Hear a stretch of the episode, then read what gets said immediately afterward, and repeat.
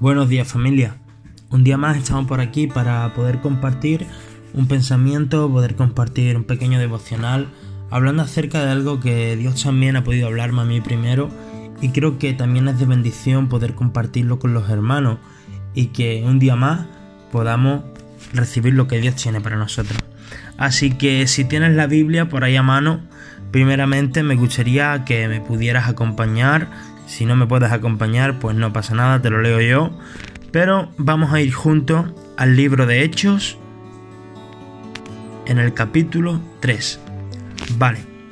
Y aquí este capítulo nos habla acerca de la curación de un cojo.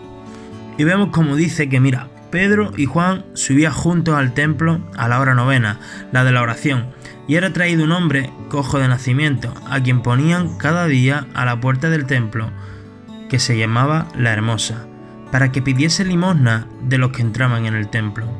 Este, cuando vio a Pedro y a Juan que iban a entrar en el templo, les rogaba que le diesen limosna, pero con Juan fijando en él los ojos le dijo, míranos.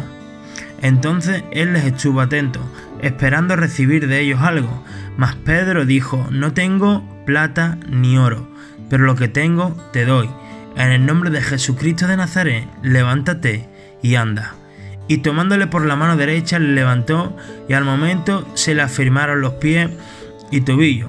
Y saltando se puso en pie y anduvo. Y entró con ellos en el templo andando y saltando y alabando a Dios.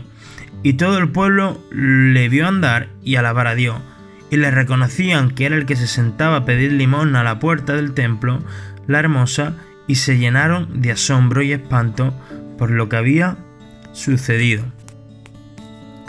Pues vemos aquí este milagro que todo el mundo escuchamos hablar, hemos escuchado un montonazo de prédicas, hemos leído en la Biblia acerca de la sanación, ¿no? la curación de un cojo, ese milagro que Pedro y Juan pudo hacer a través de, del Espíritu Santo ese milagro que pudieron hacer, pero me gustaría ver esto desde un punto de vista diferente, que es el que Dios también ha podido hablarme a mí. Y mira, vemos cómo Pedro y Juan van al templo de la hermosa y dice que se encuentran con un cojo pidiendo limosna. Pero Pedro dice que lo mira a los ojos y le dice, no tengo ni oro ni plata, pero lo que tengo te doy. Pedro tenía al Espíritu Santo y a ese poder que viene del Espíritu Santo dentro de él. Y, es, y Pedro, eso es lo que le decidió dar. ¿Sabes? Muchos creyentes no tienen ni oro ni plata, pero tampoco tienen ese Espíritu Santo ni su poder para poder ofrecerle al necesitado.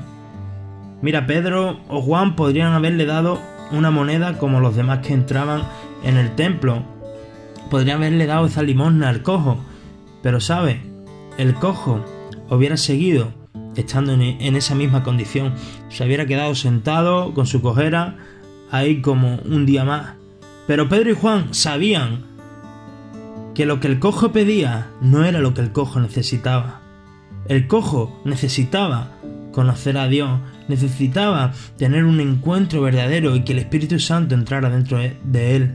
Entonces, aunque el cojo pidiera una moneda, pidiera una limosna, ellos le dieron lo que verdaderamente necesitaban. Entonces mi pregunta hoy, para todos nosotros y para mí el primero es, ¿qué ofrecemos a las personas? ¿Lo que quieren o lo que necesitan verdaderamente?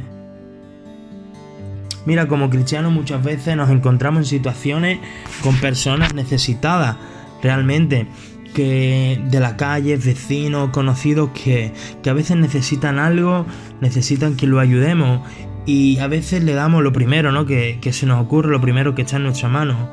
Pero muchas veces es porque no tenemos adentro ese poder del Espíritu Santo, ese Espíritu Santo, ese discernimiento para poder realmente ofrecerle lo único que va a cubrir su necesidad al completo. Y esto a mí me, la verdad que me confrontaba y me enseñaba a primeramente analizar cómo, cómo está mi vida y si vivo una vida llena del Espíritu Santo y su poder está activo en mí. Porque si verdaderamente vivo una vida donde el Espíritu Santo está llena en mí, voy a saber qué ofrecerle al necesitado, darle lo que necesita y no lo que él está pidiendo. Así que esto es lo que me gustaría que pudiéramos reflexionar hoy, que pudiera realmente ponerte tú en tu intimidad con Dios y decirle, Señor, quiero ser una vez más lleno de tu Espíritu Santo porque quiero ofrecerle al necesitado todo lo que necesita y no simplemente lo que pide. Un abrazo familia y que Dios te bendiga mucho.